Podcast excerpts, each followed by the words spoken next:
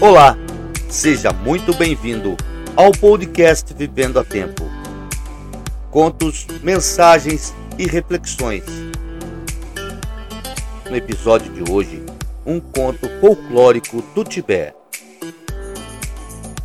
O Pintor dos Céus. Há muito tempo, vivia no sul da China um velho pintor muito talentoso o que ele mais gostava de retratar eram rostos de crianças. Toda semana pintava sete carinhas diferentes, uma para cada dia. Certa noite, quando o velho pintor trabalhava, caiu uma tempestade horrível.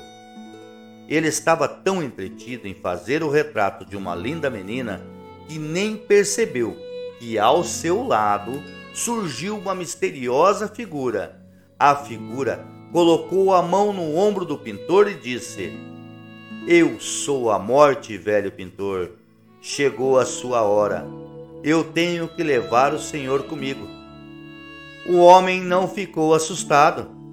Continuou a pintar tranquilamente e respondeu: Morte, por favor, diga ao Senhor do céu que eu estou muito ocupado e não posso partir sem terminar esse retrato.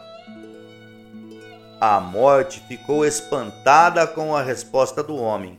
Curiosa, olhou para o quadro que estava sendo pintado e ficou encantada. O rosto que estava sendo pintado era tão lindo e vivo que parecia sorrir. Emocionada, a morte foi embora. Quando chegou ao céu, o Senhor do céu perguntou: Morte, o que aconteceu? Você voltou sozinha?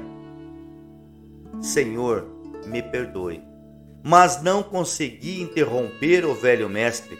Ele estava pintando um rosto tão lindo. O Senhor do céu não gostou. Mas, morte, o tempo dele na terra já acabou. Você tem que voltar e trazer o pintor. Ela foi mas, quando a morte chegou à casa do pintor, ficou novamente encantada. Os quadros do mestre eram tão maravilhosos que ela não queria que ele parasse nunca de pintar, mas ela precisava cumprir a ordem do Deus do céu. E a morte teve uma ideia. Mestre pintor, tenho que levar o senhor, mas quero que leve o seu material e o quadro que está sendo pintado. Ao chegar no céu, a morte mostrou o quadro ao Senhor do céu, que ficou encantado de tanta beleza e compreendeu a atitude da outra. Impressionado, ele disse: Meu velho e sábio mestre, soube que na terra você era um pintor célebre. Pois bem, vou permitir que continue a trabalhar no céu. E foi assim que o pintor ficou trabalhando no Palácio Celeste com o Senhor do Céu.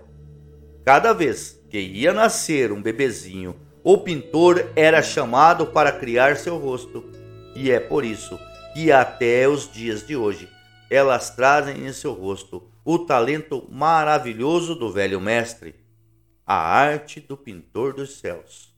Fonte: augustopessoa.com. Obrigado por ouvir. O podcast Vivendo a Tempo está disponível em todas as plataformas de streaming digital. Curta, compartilhe com quem você gosta. Até o próximo episódio, se Deus quiser.